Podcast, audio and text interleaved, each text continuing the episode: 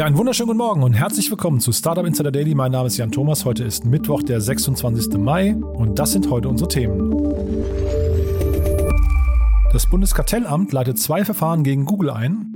Charlie Bit My Finger wurde tatsächlich als NFT verkauft.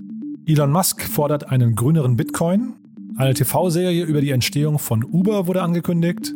Und bedauerlicherweise ist der New Work-Begründer Fritjof Bergmann gestorben. Heute bei uns zu Gast Jan Mitschaiker von HV Capital, wie immer im Rahmen der Reihe Investments und Exits. Und wir haben gesprochen über den angekündigten Börsengang von MyMüsli. Da haben wir ja, relativ ausführlich drüber gesprochen, haben so hier und da auch noch ein bisschen ein paar andere Themen gestreift, wie zum Beispiel das ganze Thema Direct-to-Consumer-Business oder ESGs und so weiter. Also ist, glaube ich, ein, ja, ich sag mal, ein launiger Plausch geworden. Äh, wir hatten beide nicht richtig viele Informationen, aber da, wie es dann halt so ist, dann kommen wir ins Philosophieren und ich glaube, irgendwie war es ganz unterhaltsam. Ich hoffe, es macht euch genauso viel Spaß wie Jan und mir. Und äh, ja, wir haben nur über dieses eine Thema gesprochen, in Ermangelung von anderen Themen. Jetzt werden sich die aufmerksamen Hörerinnen und Hörer fragen, Moment mal, keine anderen Themen. Gestern gab es doch die Riesenrunde von Safdesk. Ja, genau richtig. Darüber sprechen wir heute Nachmittag. Und zwar habe ich heute Nachmittag zu Gast Fabian Silberer, den Co-Gründer und CEO von Safdesk. Und wir haben über die 50 Millionen Runde gesprochen. Safdesk, für die unter euch, die es nicht kennen, ist ja ein Buchhaltungstool, äh, was den Markt gerade scheinbar im Sturm erobert. Die sind gewachsen wie Bolle, muss man sagen, im letzten Jahr. Und äh, ja, wir haben ein ziemlich cooles Gespräch geführt, für dich, der Fabian und ich, über so Erfolgsfaktoren, würde ich sagen. Zum einen, wie wählt man eigentlich seine Investoren aus, aber wie schafft man überhaupt Begehrlichkeit bei Investoren? Wie schafft man sein Unternehmen profitabel zu bekommen, wenn man das möchte? Fabian hat also relativ gute Einblicke gegeben, wie man quasi bei Safdesk relativ schnell das Unternehmen immer wieder in die Profitabilität zurückbringen könnte, wenn man das möchte. Diese Themen und ganz viele andere Sachen, äh, auch den Standort Oldenburg und so weiter, haben wir dann eben heute Nachmittag im Gespräch mit Fabian. Das kommt so, ich würde mal vermuten, gegen 14 Uhr. Doch jetzt geht's rein in die Nachrichten mit Frank Philipp. Wie immer nach den Verbraucherhinweisen und die kommen wie immer jetzt.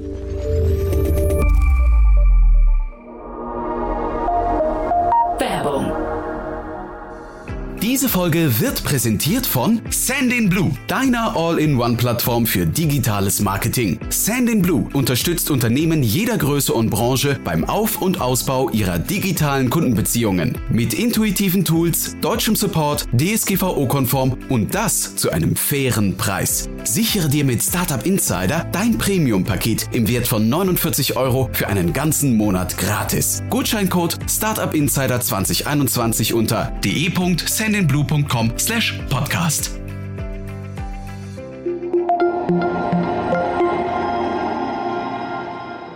Startup Insider Daily. Nachrichten. Wir alle haben einmal gelernt, dass das Internet umsonst ist. Doch die Tatsache, dass Google einen Profit von 117 Milliarden Dollar macht, beweist das Gegenteil. Worum geht es? Google ist der absolute Platzhirsch, was digitale Werbung angeht. 37 Prozent US-weit. Bei den Suchmaschinen ist es sogar ein Marktanteil von 75 Prozent. Kein Raum für Wettbewerb. Kleinere Unternehmen würden an den Rand gedrängt. So der Vorwurf. Bundeskartellamt leitet zwei Verfahren gegen Google ein. Das Bundeskartellamt hat zwei Verfahren gegen Google eingeleitet, um zu prüfen, ob Google seine marktbeherrschende Position ausnutzt. Hintergrund sei die Praxis Googles, von seinen Nutzern stets eine Zustimmung zu bestimmten Bedingungen zur Datenverarbeitung zu verlangen, bevor man die jeweiligen Google-Dienste nutzen könne. Das Bundeskartellamt wolle nun prüfen, inwiefern die Bedingungen Google die Möglichkeit zu einer weitreichenden verschiedenen dienstübergreifenden Datenverarbeitung einräumen. Dazu Andreas Mund, der Präsident des Bundeskartellamtes. Das Geschäftsmodell von Google baut ganz grundlegend auf die Verarbeitung der Daten seiner Nutzerinnen und Nutzer auf. Google hat hier einen strategischen Vorteil aufgrund des etablierten Zugangs zu wettbewerbsrelevanten Daten. Wir werden uns deshalb die Datenverarbeitungskonditionen sehr genau ansehen. Zuvor wurden bereits Ermittlungen gegen Facebook und Amazon aufgenommen. Auch hier prüft das Bundeskartellamt in einem zweistufigen Verfahren, ob wettbewerbsgefährdende Praktiken angewandt werden. Deutschland droht noch weiter zu einer digitalen Zweiklassengesellschaft zu werden. Langsames, löchriges Internet auf dem Land und 5G in der Stadt. Gutes mobiles Internet für alle ist heute einfach essentiell und gehört zur Chancengleichheit in unserem Land. Wir können Leute nicht einfach abhängen, ihnen moderne Produktivität im Bus auf dem Land verwehren. Vor allem können wir uns nicht noch mehr Fehlentscheidungen und schlecht gestellte Weichen erlauben. Milliardenhilfe für Netzausbau in Deutschland. Das Mobilfunknetz in Deutschland muss besser werden. Was man in ländlichen Gegenden Deutschlands schon länger fordert, mündet nun in ein offizielles 2,1 Milliarden Euro starkes Aufbaupaket der Europäischen Union. Wie die EU-Kommission am Dienstag in Brüssel mitteilte, soll mit dem Geld primär der Ausbau und Betrieb in Gegenden mit bislang schlechtem Netz unterstützt werden, insbesondere die Regionen, in denen es bislang maximal eine 2G-Verbindung gab. Ziel der Maßnahme sei es, Ungleichheiten und die digitale Kluft in Deutschland zu verringern. Sicherheitsbehörden sehen Bundestagswahl kritisch. Von einer komplexen Bedrohungslage auf Basis von Hackerangriffen oder Falschinformationen sprechen deutsche Sicherheitsbehörden mit Blick auf die kommende Bundestagswahl im Herbst dieses Jahres. Der Präsident des Bundesamtes für die Sicherheit in der Informationstechnik, Arne Schönbohm, sagte auf einer Online-Pressekonferenz, dass die Bedrohungslage größer sei als bei den vorangegangenen Wahlen. Die Erfahrungen aus anderen Ländern zeigten, dass man sich auf mögliche Manipulationsversuche einstellen müsse. So könnten Hacker beispielsweise versuchen, Accounts von Bundestagskandidaten zu übernehmen und falsche Angaben in deren Namen zu veröffentlichen. Auch gestohlene Daten könnten mit echten Daten vermengt werden, weshalb man die Echtheit vieler Informationen dann nicht mehr nachvollziehen könne. Das sind alles Szenarien, die eintreten könnten, so Schönbohm, weshalb wir sehr wachsam sind.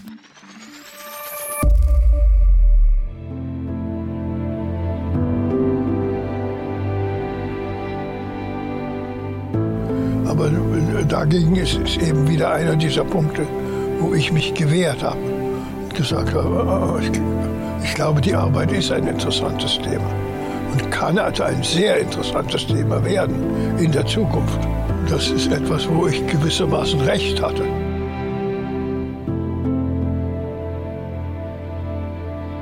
Jetzt bin ich 88 Jahre alt und ich habe das Gefühl, nein, nein, es war nicht ein Fehler.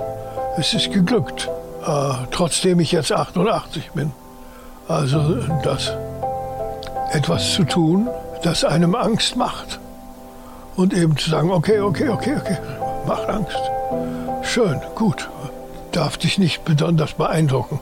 Für mich ist der Gedanke, dass etwas einem Angst macht, macht mir keine Angst.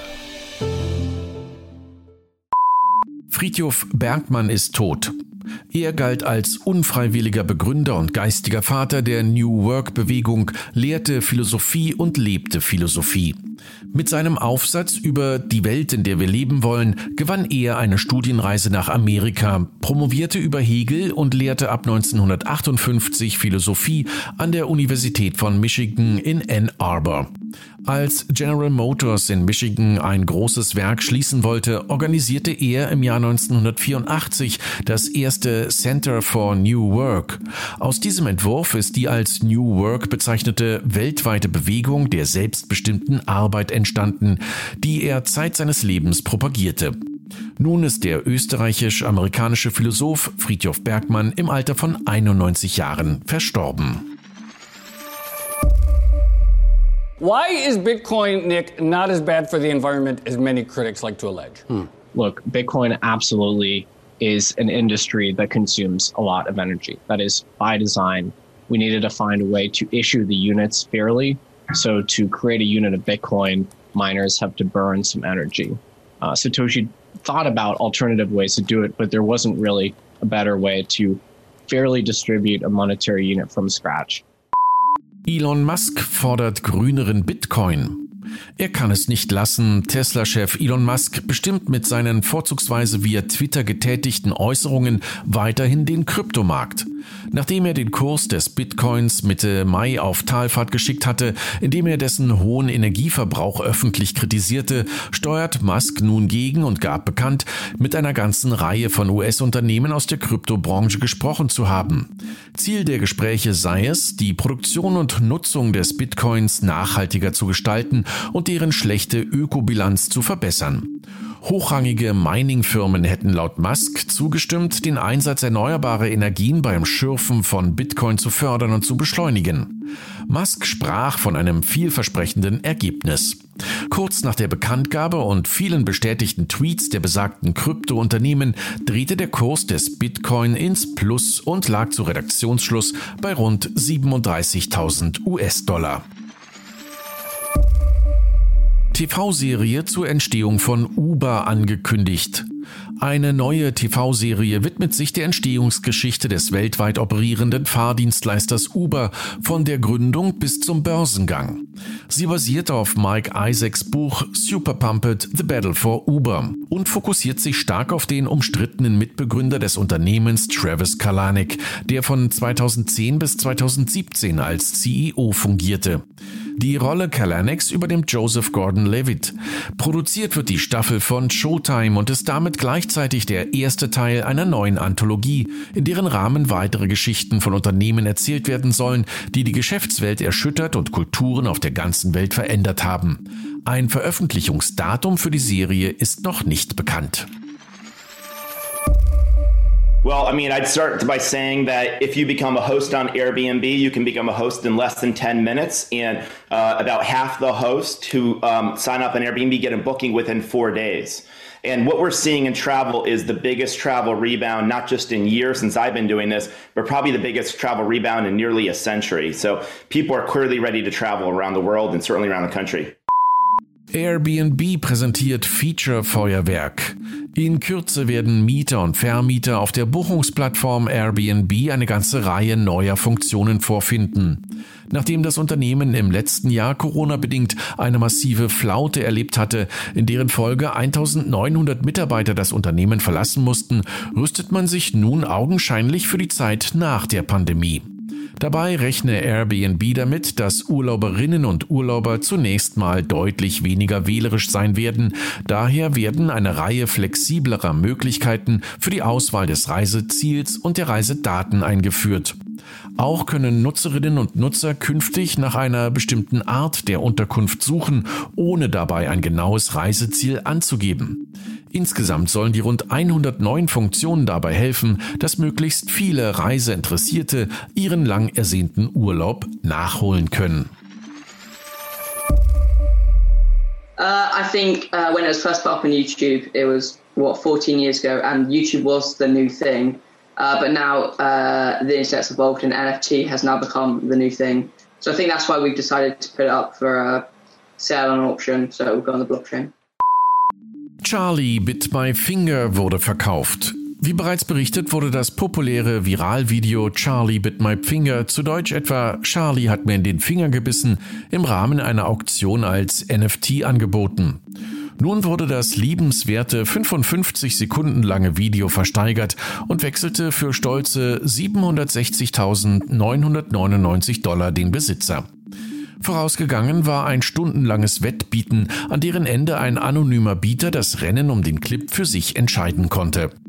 Sofern der Käufer dem Angebot der Familie der beiden Jungs folgt, wird das 2007 hochgeladene Video in Kürze von YouTube entfernt, damit der neue Besitzer die alleinige Kontrolle über das Werk erhält.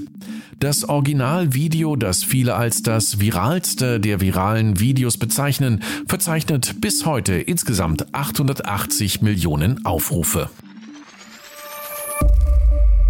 These works of art exist in the digital world, and now they're worth millions of dollars. It's part of an explosion in the market for NFTs, digital tokens that prove ownership of things like digital art that you can't even touch. The center of this virtual gold rush is Mike Winkelmann, better known as Beeple. Like, I never thought I could sell my work like this. Then he heard about NFTs. Kind of late September, um, early October, people kept hitting me up, being like, oh, you gotta look at this NFT thing. Two months later, he netted $3.5 million selling art backed by NFTs. Definitely just like mind boggling. In March, Christie's, a 225 year old auction house that previously only sold physical art, Previous in the collections of three kings of England at 90 million. auctioned an entirely digital Beeple for millions of dollars. Erste NFT-Ausstellung in Wien. Eine weitere Meldung zum Thema NFTs erreichte uns aus Wien. Hier läuft seit dem 21. Mai in den Räumlichkeiten der Desiderio Galerie ein Kunstprojekt der besonderen Art. Unter der Marke Hybrid verschmolzen insgesamt 128 Werke von knapp 60 nationalen und internationalen Künstlern zu einer Inszenierung aus analogen und digitalen Installationen sowie unzähligen als NFT gemeinteten Kunstwerken. Die Vernissage ist eine Folgeerscheinung des aktuell grassierenden NFT-Hypes in der Kunstszene, bei dem renommierte Auktionshäuser wie Christie's NFTs basierte Kunst zu horrenden Summen versteigern. Veranstalter des Events ist die Blockchain-Agentur ArteQ, deren Ziel es ist, die erste Community-Marke für analoge Kunst im digitalen Raum zu schaffen und es bildenden Künstlern zu erlauben, ihre Kunstwerke durch NFTs zu monetarisieren. Man sehe aufgrund der Fälschungssicherheit der NFTs auf der Ethereum-Blockchain die Möglichkeit der Schaffung eines demokratischen und sicheren Raums für Künstler und völlig neue Möglichkeiten, digitale Kunstwerke zu verkaufen. Die NFT-Ausstellung geht noch bis zum 4. Juni 2021. Und das waren die Startup Insider Daily Nachrichten von Mittwoch, dem 26. Mai. Nach einer kleinen Werbepause geht es weiter im Programm mit Investments und Exits. Aufruf an alle wachstumsstarken B2C-Startups. Bewerbt euch jetzt für den Seven Ventures Pitch Day 2021 und pitcht um 3 Millionen Euro Werbebudget bei Pro7 Sat1 und zusätzlich ein Produktionsbudget für euren eigenen TV-Spot. Alle Informationen und Bewerbungsformulare findet ihr unter www.sevenventures.de. Startup Insider Daily, Investments und Exits. Heute mit Jan Mitschaika von HV Capital. Präsentiert von Beiten Burkhardt, euren Partnern von der ersten Beteiligungsrunde bis zum erfolgreichen Exit. Also, ich freue mich sehr. Jan Mitschaika ist wieder hier von HV Capital. Jan, toll, dass du da bist. Hallo. Ja, vielen Dank für die Einladung wieder. Ja, klar. Ich hoffe, du hattest ein paar schöne Tage, konntest zumindest mal kurz den Rechner auslassen. Definitiv. Freitagabend direkt mal ein Restaurant besucht, äh, draußen sitzend und getestet natürlich und dann am Wochenende in Brandenburg am See. Äh, ja, mich etwas entspannt. Das alte Leben kommt zurück. Cool. Ja, und äh, wir haben eigentlich eine gute Brücke zu Corona, weil wir haben eine, also wir haben eine tolle Meldung gesehen, wo wir beide noch nicht ganz wissen, wie wir sie einordnen sollen. Und da wollen wir uns jetzt mal kurz ein bisschen dran abarbeiten. Und zwar geht es um mein Müsli, ne? Genau, da kam ja heute das Announcement, dass MyMüsli ähm, im Herbst einen, einen Börsengang anstrebt. Und fanden wir beide, glaube ich, interessant. fanden, fanden wir beide interessant. Und ich muss dazu sagen, ich bin eigentlich ein großer Fan des Unternehmens und trotzdem habe ich hier so ein paar kleine Fragezeichen. Wir wollen es aber auch nicht schlecht reden, haben wir gesagt, ne? Nein, wir wollen es überhaupt nicht schlecht reden. Also was ja, was ich an MyMüsli immer ähm, total spannend fand, ich glaube, MyMüsli wurde vor boah, 14, 15 Jahren gegründet, muss das gewesen sein. Äh, also so 2006. Und für mich war MyMüsli eine der ersten Startups, die es geschafft haben, eine Marke aufzubauen. Also früher war ja Deutschland immer so Rocketland, so hey, wir machen Kack LTV und machen Performance Marketing oder TV und so weiter.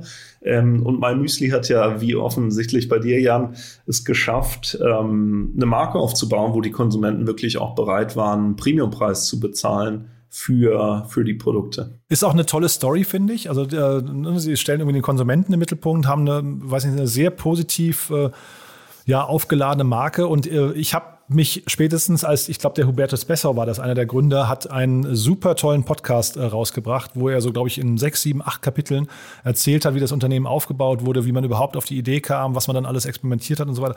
Fand ich super stark. Den gibt's bestimmt online noch irgendwo zu hören. Also äh, ist ein in sich abgeschlossener Podcast. Sollte man auf jeden Fall reinhören, wenn man sich mit Unternehmensgründung beschäftigen möchte. Ja, die, ähm, was ich auch super interessant fand, war ja eben diese Entwicklung. Also am Anfang ging es darum, dieses Müsli selber mixen, wo man, was weiß ich, 95.000 verschiedene Varianten mit äh, irgendwelchen abgefahrenen Bären zusammenstellen kann. Ich habe Milliarden Varianten im Hinterkopf. Vielleicht auch Milliarden, ja.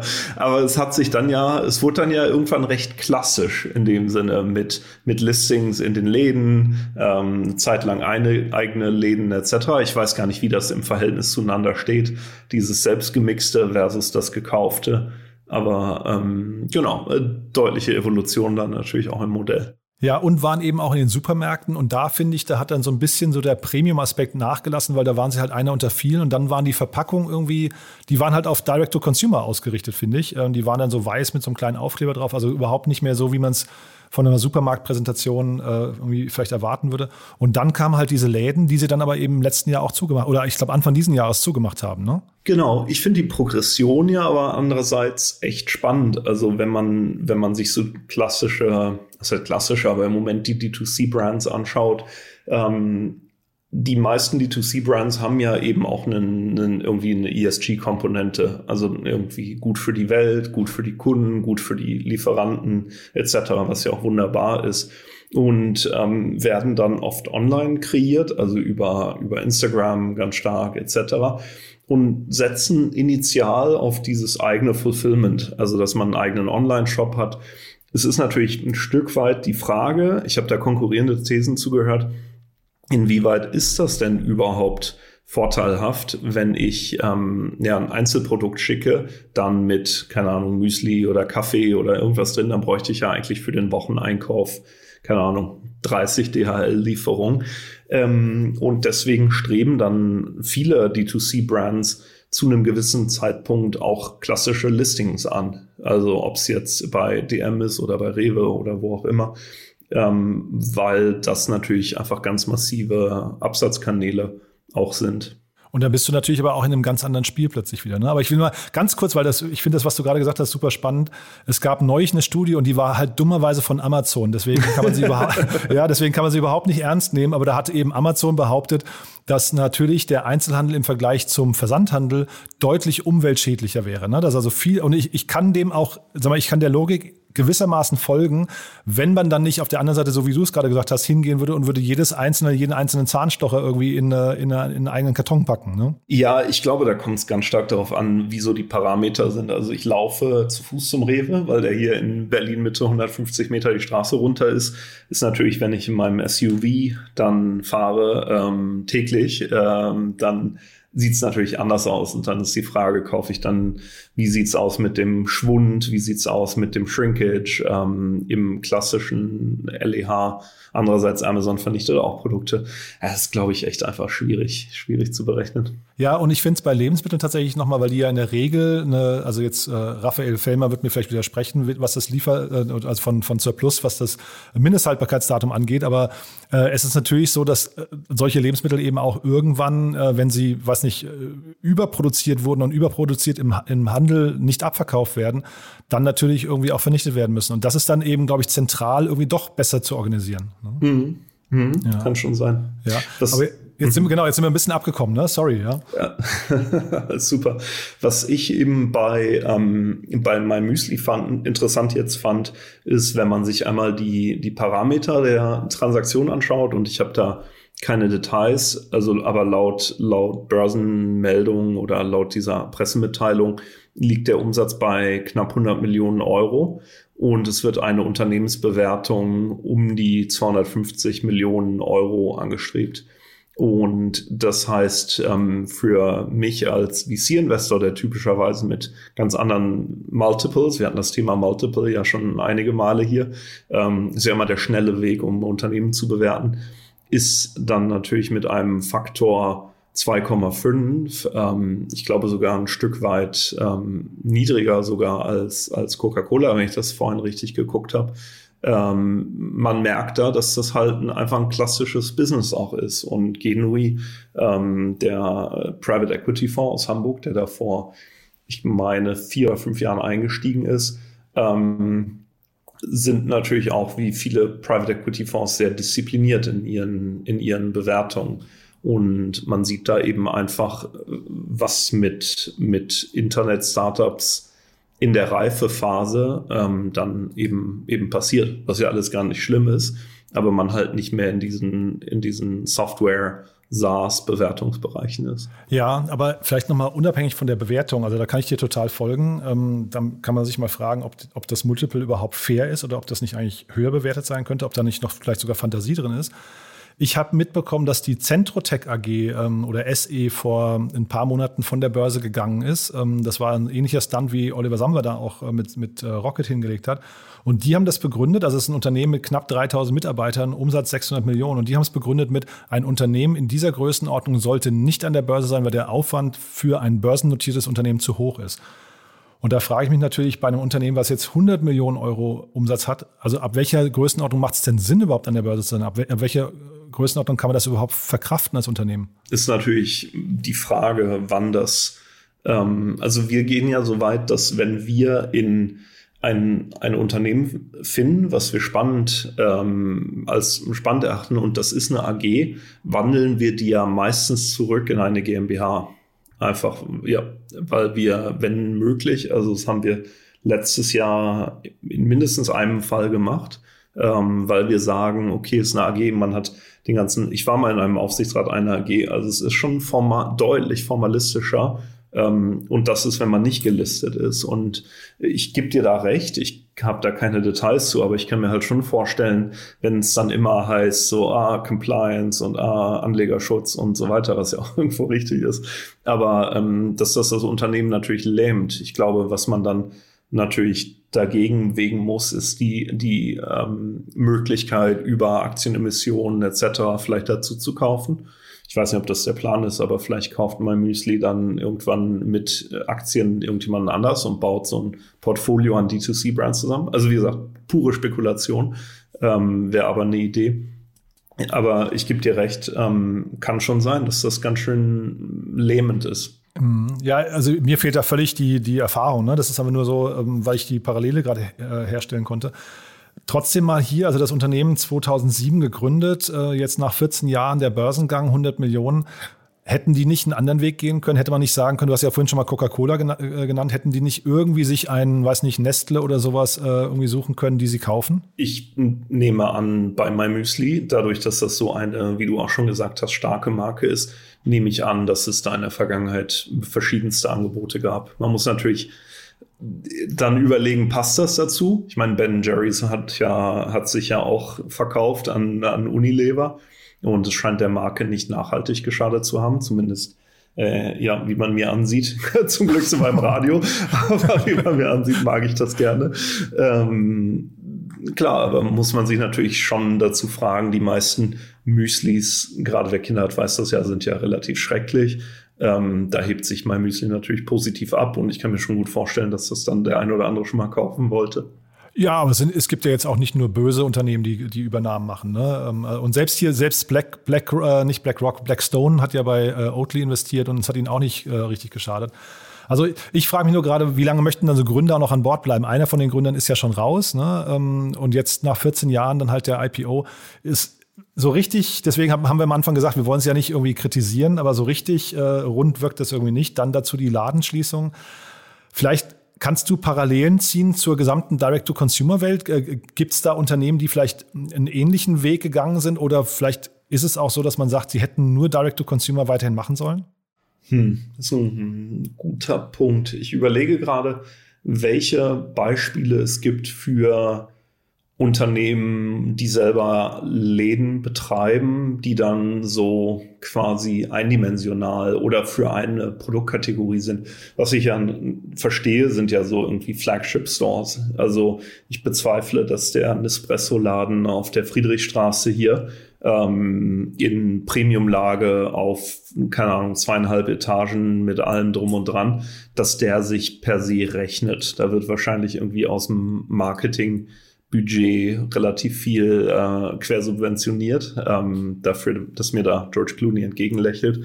ähm, die Anzahl der Läden, die MyMüsli da ja auch in relativ kurzer Zeit eröffnet hat, ich glaube, es waren 40 oder über 40 sogar, deutet ja darauf hin, dass das wirklich als, als Absatzkanal auch gedacht war, der sich ähm, dann standalone rechnen sollte. Es ist ja im Moment treffen ja oder viele Onliner gehen ja, gehen ja wieder in die Filialen, also ob es jetzt eine, ähm, ein Mr. Specs ist oder ein Home24 etc. Aber ähm, über 40 Läden aufzumachen und dann zu schließen, klingt teuer. jetzt mal für mich als Laien. Und äh, sag mal, aus eurer Direct-to-Consumer-Brille, ihr habt ja wahrscheinlich ein paar Unternehmen im Portfolio, die äh, sag mal, in, in dem Segment stark sind. Ne? Ich nehme mal das Beispiel Everdrop ist ja bei euch.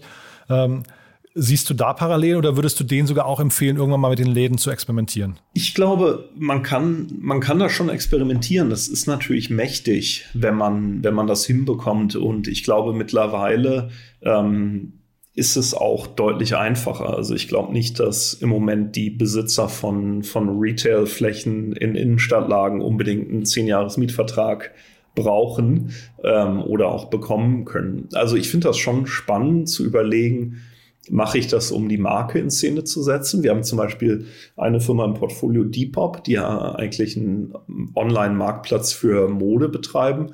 Die haben in LA und New York und London Flächen, wo die dann mit den Kunden zusammenkommen, mit den Lieferanten, ähm, junge Designer showcasen etc.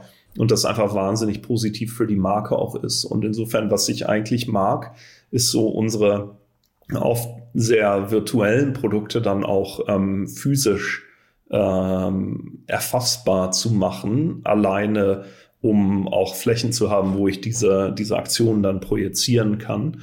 Ähm, das ist das eine, aber andererseits, ich glaube, so ein, ein per se in sich profitables Filialkonzept kann ich mir bei ähm, bei sowas wie Möbeln oder Brillen, wo es ja zufällig schon große Beispiele gibt, ähm, irgendwie besser vorstellen als jetzt gerade im, im Lebensmittelbereich auf, auf sehr spitze Verticals, wo ich vielleicht dann auch nicht so die Frequenz habe. Ja, zumal man wahrscheinlich dann eher mal mit so einem Pop-Up-Store erstmal anfängt ne? und vielleicht ein bisschen rumexperimentiert, bevor man sich hier wirklich so langfristige Geschichten ans Bein bindet. Genau, genau. Wobei ich da die bei meinem Müsli im Detail die Strukturen nicht weiß. Ähm, ich finde es ja andersrum immer cool, wenn, wenn Leute experimentieren. Ähm, scheint in diesem Fall nicht geklappt zu haben, wobei ich natürlich nicht weiß, ob das an den Economics lag oder ob Corona, die, was natürlich die Innenstadtlagen, ähm, sagen wir mal, lahmgelegt hat, ob das natürlich auch ein, ein, Thema war. Also man muss so wirklich sagen, für die Hörerinnen und Hörer, wir hangeln uns hier gerade an einer kleinen Meldung lang, wo, wo es einfach nur hieß, hey, die gehen an die Börse. Wir sind beide, glaube ich, echt angetan vom Unternehmen. Die haben 14 Jahre lang bewiesen, dass sie es echt drauf haben, finde ich, haben eine tolle Marke aufgebaut. Die ist zumindest zwei der drei Gründer sind noch an Bord. Ähm, vielleicht eigentlich so der, der positive Aufruf, probiert das mal alle. Also wenn ihr es noch nicht gemacht habt, testet mal den Shop aus. Es ist wirklich ein tolles Produkt. Also da macht man nichts verkehrt. Es ist einfach nur die Frage, ob es ein Börsenkandidat ist. Darum geht es, glaube ich, bei uns beiden. Ne? Genau, genau. Wie gesagt, ich bin da auch glücklicher Kunde und für mich war wirklich dieses Thema die Produktqualität ähm, bei Kindern, also deutlich weniger Zucker als auch ähm, selbst hier aus dem Alnatura, das Müsli, das gefällt mir schon sehr, sehr gut, was sie da machen. Okay, ja, ich weiß nicht, möchtest du noch was ergänzen? Wie gesagt, das war jetzt einfach nur mal heute so aus der, aus der hohlen Hand, kann man fast sagen. Ich finde es eine, eine tolle Geschichte und kann auch noch den Podcast nochmal empfehlen. Hört euch den an äh, mit dem Hubertus Bessau. Aber hast du noch was, was du ergänzen möchtest, Jan? Vielleicht noch ein Aspekt, was ja super ist, ist, dass wir in Deutschland eine immer breitere Börsenlandschaft an Tech-Unternehmen beziehungsweise Startups, älteren Startups bekommen, was ja super ist, weil ähm, mich frustriert es immer sehr, wie, wie unreif der deutsche Kapitalmarkt ist, wie unreif die deutschen Börsen sind. Diese Entscheidung, Delivery Hero nicht in den DAX aufzunehmen, ist ja sowas von beknackt. Ähm, das zeigt halt, wie, wie oldschool die sind. Und ich glaube, wenn wir ein breiteres ähm, Feld einfach an, an Startups haben, die börsennotiert sind, ähm, tut das uns insgesamt sehr gut. Jetzt muss ich doch nochmal nachhaken. Du sagst, die, die, nee, weil das ist natürlich ein super, weil das möchte ich jetzt nicht offen stehen lassen, ein super provokanter Satz. Äh, erklär das doch nochmal ganz kurz, warum das beknackt ist. Das finde ich ja sehr spannend. Naja, also ich habe ja Unternehmen wie, wie eben Delivery Hero, die nicht profitabel sind, aber massiv wachsen, global agieren äh, mit Vollgas und, ähm, und da einfach, sagen wir mal, für mich irgendwie ein Stück weit die Zukunft symbolisieren. Also, weil das sind ja Arbeitsplätze, die natürlich in Berlin geschaffen werden, die in Deutschland geschaffen werden, die global geschaffen werden, wo ein Geschäftsmodell importiert wird, exportiert wird, etc. Ähm, und das war ja, ich glaube, der größte Börsengang 2016 und insgesamt ähm, einer der größten und ich meine, die steigern ja jedes Jahr ihren Umsatz um, was weiß ich, 30, 40, 50 Prozent, früher sogar noch mal mehr. Und dann zu sagen, ähm, das ist ein Unternehmen, was nicht passt, ähm, in den DAX aufgenommen zu werden, wo ich vermuten würde, dass die, sagen wir mal, vielleicht ein Drittel oder so der Unternehmen im DAX, dass die in zehn Jahren nicht mehr geben wird ähm, wo ist denn da das Verhältnis? Das ist total richtig, ja. Und man darf auch nicht vergessen, Amazon war ja auch, glaube ich, über 15, 20 Jahre nicht profitabel. Ähm, und ich spreche jetzt auch gleich im Anschluss ähm, äh, mit, dem, mit dem Fabian von Zefdesk. Ähm, und der hat, finde ich, sehr clever gesagt, sie könnten, also sie sind nicht profitabel, wenn ich es richtig rausgehört habe, aber sie könnten ihr Unternehmen jederzeit innerhalb von drei Monaten zur Profitabilität bringen. Und wahrscheinlich mhm. ist es bei äh, Delivery Hero ganz genauso, oder? Das nehme ich an, ja. Also oft erkauft man sich ja das Wachstum ähm, durch eben einen Mangel an, an Profitabilität.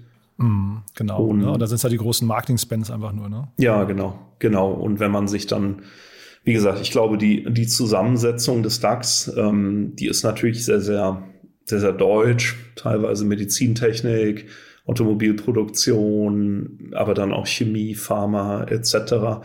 Das sind halt, also teilweise sicher spannende Unternehmen, aber ich finde, es tut gut, wenn da auch eine, eine stärkere Durchmischung ist. Naja, zumal wir ja alle, äh, und da bin ich auch durch mit meinen Plädoyers, aber da, wir wollen ja alle quasi diese Startup-Denke auch in die großen Unternehmen rein transportieren. Ne? Und dann ist es ja auch gut, wenn sie mal zumindest mal ein oder zwei mit Zalando vielleicht oder so noch äh, oder HelloFresh noch so vor der Nase haben die ganze Zeit und sagen, okay, da, da weht auch jetzt ein neuer Wind und das dann nicht quasi, dass beim DAX dann so eine harte Tür ist, wo man sagt, und hier kommt ihr aber nicht rein. Hm. Hm. Ja. Super. Okay, ja, sorry, dass ich jetzt nochmal nachfragen musste. Jan. Das war halt ein spannender Satz, der, finde ich, ja auch für viele Kontroversen sorgt. Deswegen, also äh, schön, dass wir da nochmal drüber gesprochen haben. Du, cool, es war ein ganz anderes Gespräch als, als sonst, ne? aber ich finde es war, war irgendwie, war, ich hoffe, es war für die Hörerinnen und Hörer auch interessant. War mal ein ganz cooler, ganz cooles Thema, finde ich, zu dem wir beide nicht viel wussten, aber irgendwie eine Meinung haben. Oder? Also Kernkompetenz in unserer beider Jobs ist ja keine Ahnung zu haben, aber dafür eine Meinung.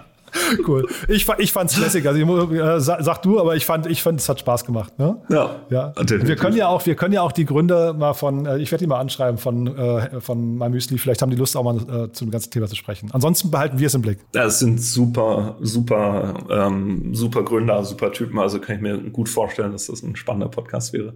Jan, ich danke dir. Ja, war toll wie immer und dann bis zum nächsten Mal. Ne? Alles klar, bis bald. Jan, danke sehr. Dieser Beitrag wurde präsentiert von Beiten Burkhardt, den Venture Capital Experten. Maßgeschneiderte Beratung von der Gründung bis zum Exit. Startup Insider Daily, der tägliche Nachrichtenpodcast der deutschen Startup-Szene.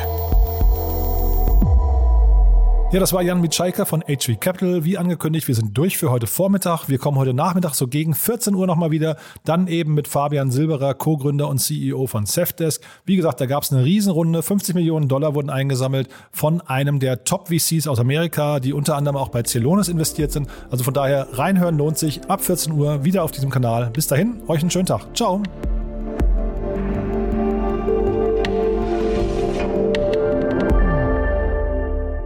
Diese Sendung wurde präsentiert von Sendinblue, deiner All-in-One-Plattform für digitales Marketing. Alle weiteren Informationen auf de.sendinblue.com/podcast.